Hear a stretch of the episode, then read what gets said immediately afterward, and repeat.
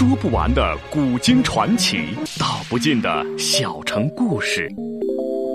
有声的阅读，无限的感动。小说联播。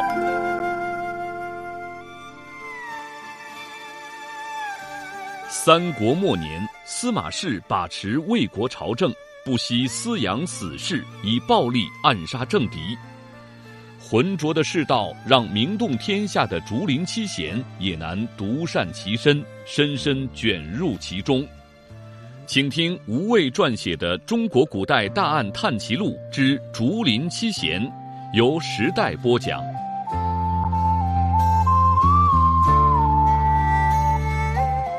司马昭刚刚下朝，听说邓毅求见，便命人召见，问道：“你不是在首阳山守灵？”回城做什么？是出了什么事？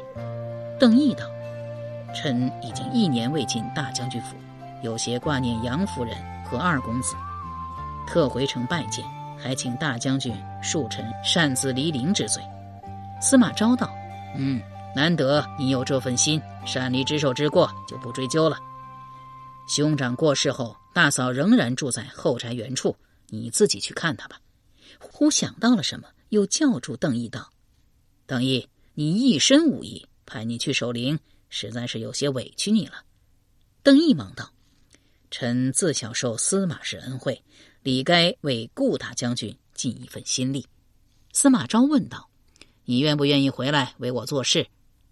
邓毅道：“臣请为顾大将军守灵三年，目下只过了一年。”司马昭颇为不悦，挥手道：“那你去吧。”邓毅便径直来到后院。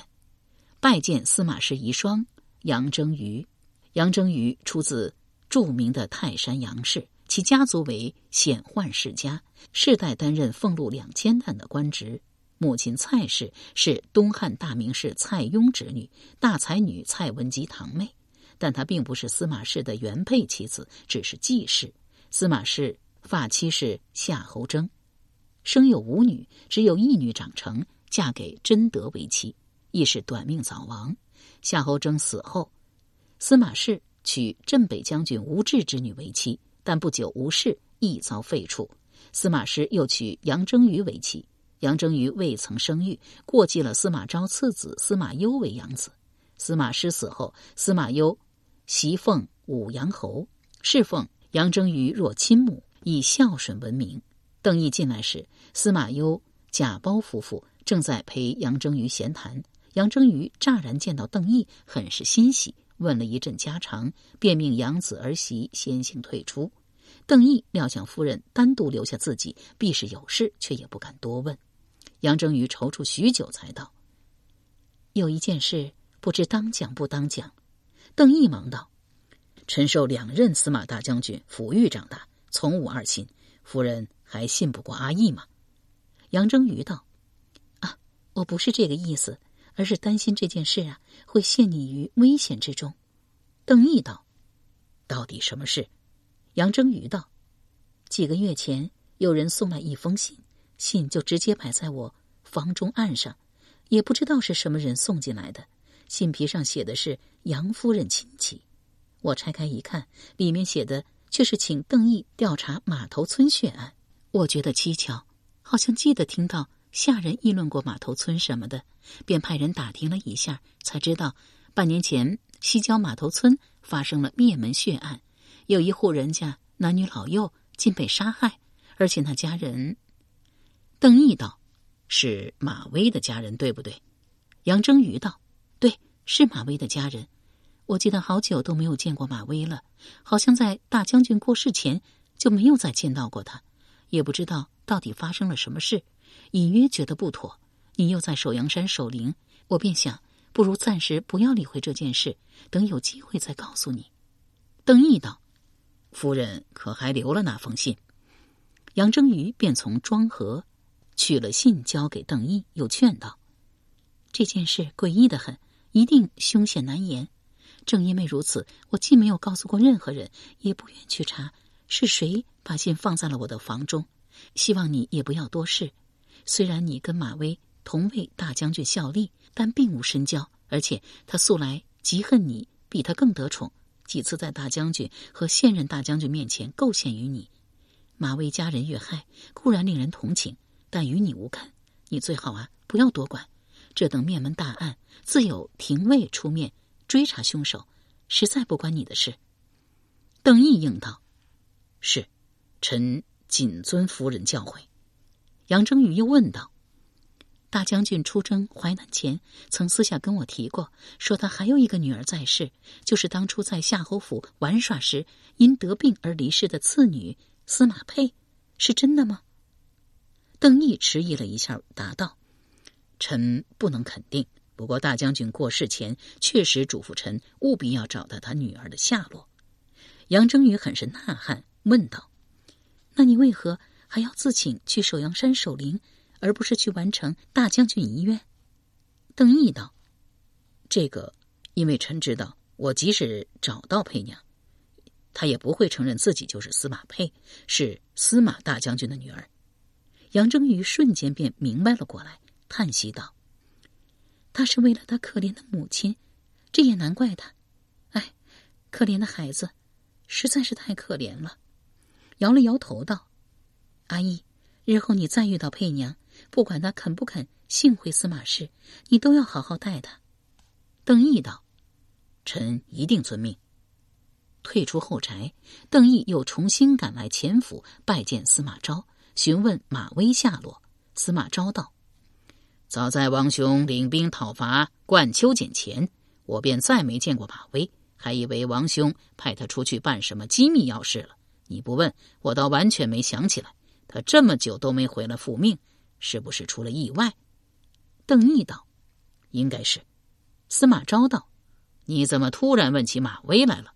你二人虽然一道办过几件大事，但素来不和也是真的。马威可没少在我面前说你是非呀。”邓毅道：“大将军没听过西郊码头村的案子吗？”码头村。邓毅道：“大将军军政繁忙，自是无暇顾及旁事。马威就是码头村人士。我刚刚听说，半年前码头村里发生血案，马威全家都被杀了。”司马昭大为惊异道：“竟有这等事，我怎么一点也不知道？”邓毅道。想必廷尉尚未捉到凶手，不能结案，所以大将军未曾收到晨报。司马昭沉吟片刻道：“你怎么想？”邓毅道：“臣觉得有些古怪。马氏全家被杀，应该是受马威牵累，也不知是否跟顾大将军所遣秘密使命有关。臣想请大将军允许我调查此案。”司马昭道：“查案是廷尉府的事。”你横里冲出来，廷尉不免觉得我不能完全信任他们。日后他们还会尽心为朝廷办事吗？邓毅道：“大将军。”司马昭摆手道：“好了，我会让廷尉特别留意这件案子，再多派人手追查马威下落。”邓毅忙道：“大将军，马威受遣出行，必是涉及秘密之事，不便张扬，也不宜由廷尉调查。”司马昭。忽然发了怒，厉声道：“王兄在世时总夸你机敏干练、谨言慎行，怎么而今我接替了王兄的位子，你就不肯听令了吗？”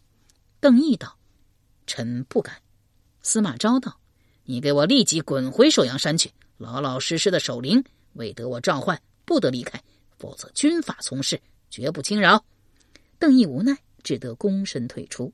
他尚未及办理正事，当然不会就此离城。遂打听寻来文氏位于南城的新宅，正好遇到司隶校尉钟会出来，身后还跟着已成为他心腹的陆仪。钟会在平定诸葛诞一役中立下大功，全靠他模仿降将全辉笔记，以假信招降了武将权益。回师后又一再推辞朝廷赏赐，不以功劳自居，是以名声大噪，已成为朝廷中炙手可热的红人。邓毅既已公开身份，正式成为大将军府军将，不得不上前以下臣之礼参见。钟会倒是极为客气，举手虚服道：“邓将军不必多礼。”又问道：“将军不是在首阳山守灵吗？如何来了这里？”邓毅道：“我与文氏兄弟有过一面之缘，听说他们到了京师，刚好今日回城，便想顺道拜访。钟会笑道：“登门拜访仅见过一次面的人，这可不像邓将军的作风。”邓毅知道对方机警，已经对自己来访起了疑心，但一时又难以找到别的说辞。陆仪呼笑道：“邓将军是听说文氏兄弟勇猛无敌，想看看他们到底有多厉害，最好是能下场较量一番吧。习武之人大抵如此。我今日强赖着随钟司礼来访，其实啊也有此意。”邓毅一笑，不置可否。钟会便笑道：“果真动手的话。”邓将军可要手下留情啊！文氏兄弟昨晚遇刺，文虎受了伤。邓毅奇道：“文氏兄弟遇刺了？他们不是才到京师吗？怎么会有刺客行刺？刺客是谁呀？”钟会笑道：“或许是诸葛氏余党，又或许是东吴探子，更可能是咱们大魏的军将，想为死在文渊、文虎刀下的同胞报仇。反正文氏兄弟仇家不少，遇刺不算稀奇。”邓毅一见钟会神色，便猜到对方一定认为刺客是魏军军将，既是自己人，行刺又情有可原，司隶也不会认真调查此事。料想文氏兄弟未将刺客遗落神刀一事上报，许是不知神刀来历，许是想自己悄悄的留下。总之，张小泉这场鲁莽的行刺，算是误打误撞的挺过去了，暂时不会受到官府的追捕。邓毅本想问钟会是否听其兄廷尉长官钟玉提到过马头村血案，但话到嘴边又溜了回去。刚好此时文氏兄弟听说有客来访，已然迎出，便就此与钟会告辞。文渊高大健壮，脸色黝黑；文虎身材与兄长不差什么，却是白净的出奇。兄弟二人并排站在一起时，对比格外明显。当日司马师召见，曾戏称为“黑白双雄”。文渊虽不知邓毅姓名，但一眼认出对方是当日站在司马师旁侧的便衣侍从，料想必是大将军府的人，忙上前见礼。邓毅报了自己姓名，道：“邓某来的冒昧，其实也没什么事。”文虎笑道：“邓将军是想来找我们兄弟二人比武吧？到京才两日，已经有好些人找上门了。”邓毅。本没有更好的理由，便顺势答道：“邓某实在是仰慕二位将军风采，心痒的厉害。”文渊正色道：“本来对上门挑战者，我兄弟一概拒绝。但昨晚竟有刺客潜入府中行刺，舍弟更是因此而受伤。”邓毅道：“适才我听钟司礼提过行刺一事，以二位将军的身手，竟没有捉住刺客吗？”文渊道。刺客受了重伤，我是有意放他走的。见邓毅不解，便解释道：“之前两军交战，死在我兄弟刀下的魏军军将不少，想来有人明里挑战不行，便来暗的。如果捉住刺客，官府发现他是自己人，不好处置，最终会闹到司马大将军那里，令大将军陷于两难局面。我兄弟二人得罪的人不少，须得仰仗司马大将军，方才有立足之地，可不希望这样的事发生啊。”邓毅道：“文将军坦言相告，是希望我将这番话转告司马大将军吗？”文渊道：“邓将军如果能让司马大将军知道我等处境艰难，我兄弟二人自当感激不尽。昨晚之事只是个开头，怕是日后麻烦无穷无尽。还望邓将军能说服司马大将军出面，为我兄弟二人主持公道。”邓毅沉吟片刻道：“我并非司马大将军心腹。”出面传话，反而会适得其反。不过，我有个别的法子，也许能解二位将军之困境。文渊忙道：“哦，邓将军，请讲。”邓毅道：“我和文将军在府前大街上打上一架。”文虎闻言很是不悦，道：“家兄对邓将军直抒肺腑，想不到邓将军仍是跟那些人一样。”邓毅道：“打一场再说。文将军意下如何？”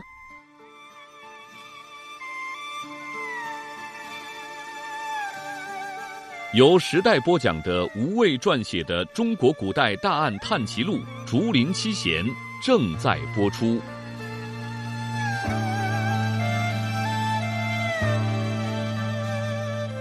钟会离开文府，便驱车赶来大将军府，禀报文氏兄弟遇刺一案。司马昭有两名爱将均死在了文渊手下，对其恨意极浓。之所以不杀文氏兄弟，反而加官进爵，不过是在招揽人心。而且反复叛将并无忠义之心，即便勇冠三军，将来也不打算重用。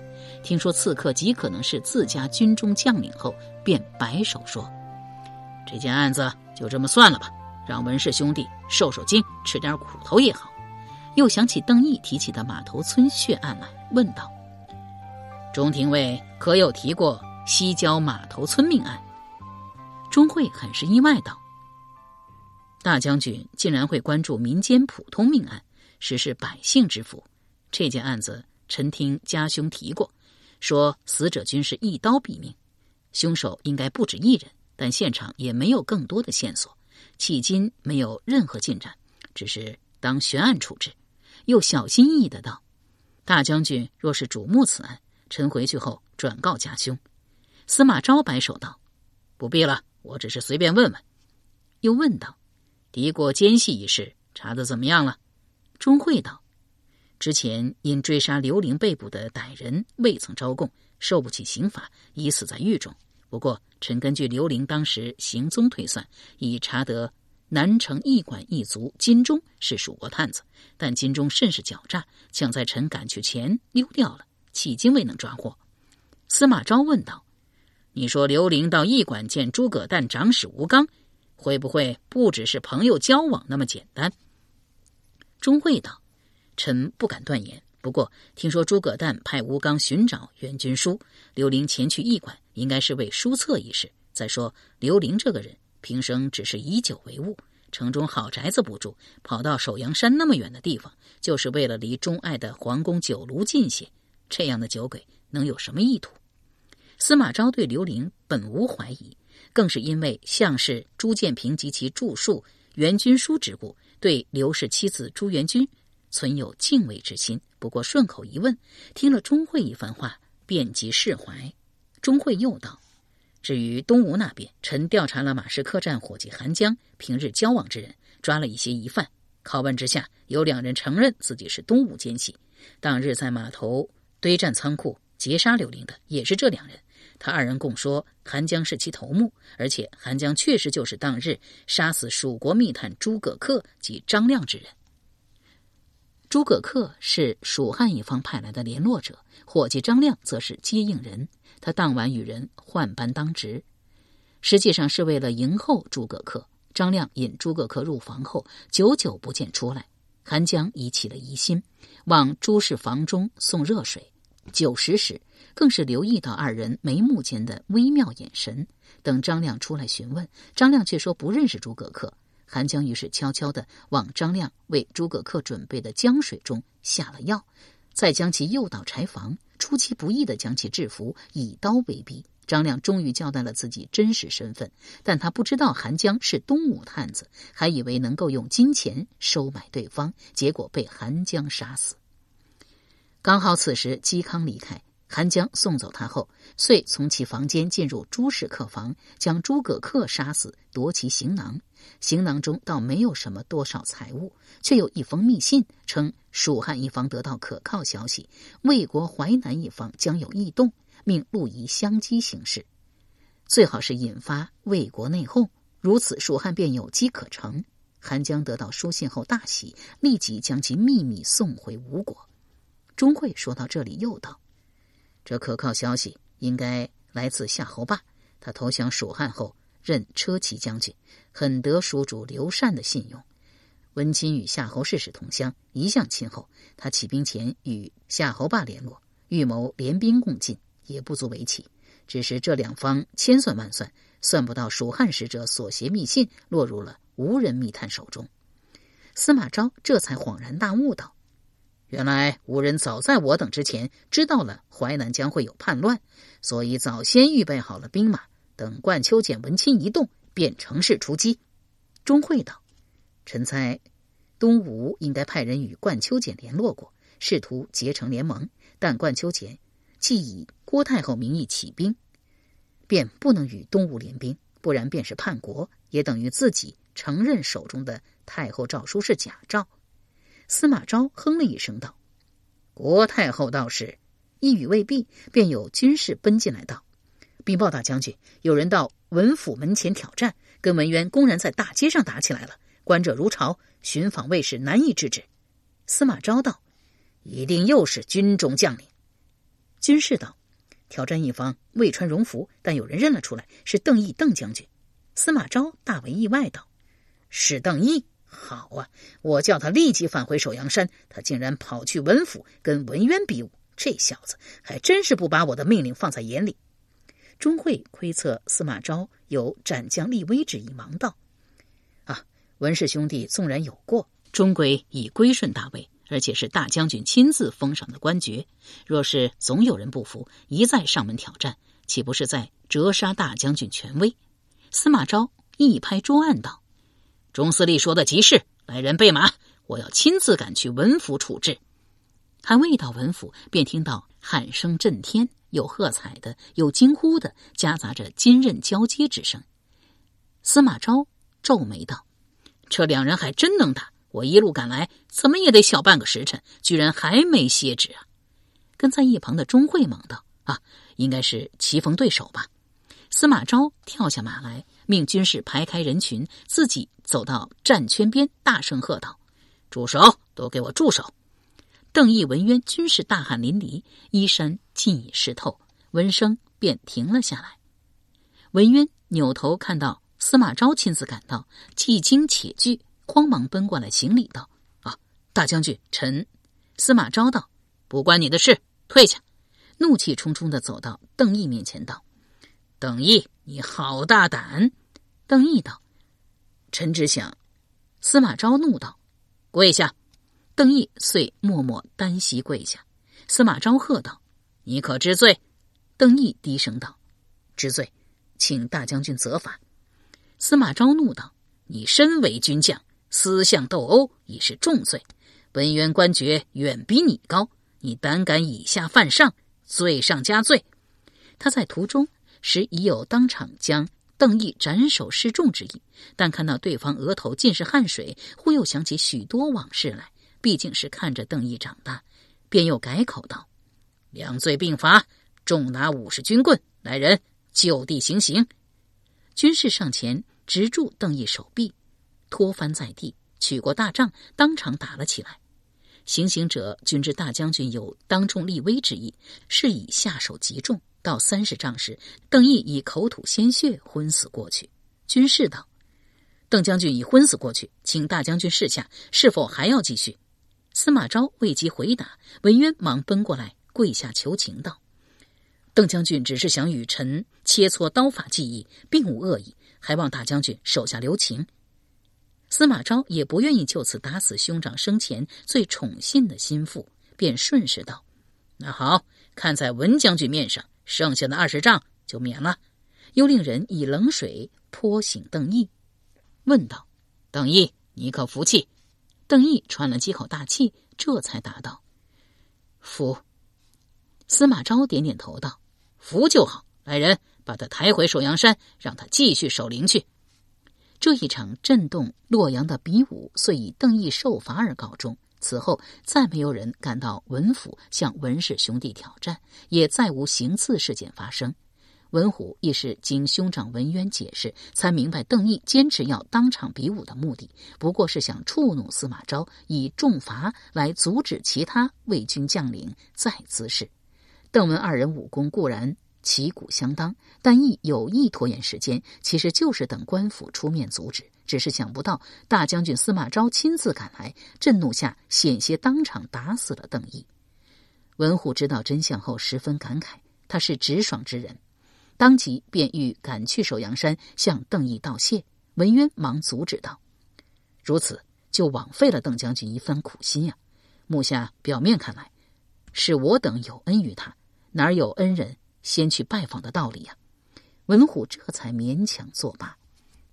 邓毅这顿打挨得不轻，途中几度昏死，被抬回首阳山军营后，时无力起身，便命人去皇宫酒楼买酒。狄希听说邓毅受了杖刑，忙告知刘玲，二人一道赶来军营探望。邓毅将经过情形告知刘玲，长舒一口气道：“如此，张铁匠算是有惊无险了。”又抱怨道：“张铁匠现下住在我家养伤，说每天都要吃大鱼大肉。这里荒山野岭，哪里去给他找那么多的鱼肉？”邓毅忙道：“军中倒是有些肉干，一会儿我叫人装一些，给先生带回去。”刘玲连连摆手道：“哎，千万不要！呃，你这是假公济私啊！被人告发的话，你又要挨打了。这顿板子打的可是不轻啊！看起来啊，司马昭很不喜欢你呀。”邓毅叹道：“我跟二公子以前关系还算不错，但不知道为什么近两年他总是看我不顺眼。”由时代播讲的无畏系列小说《竹林七贤》，今天就播送到这里，请明天继续收听。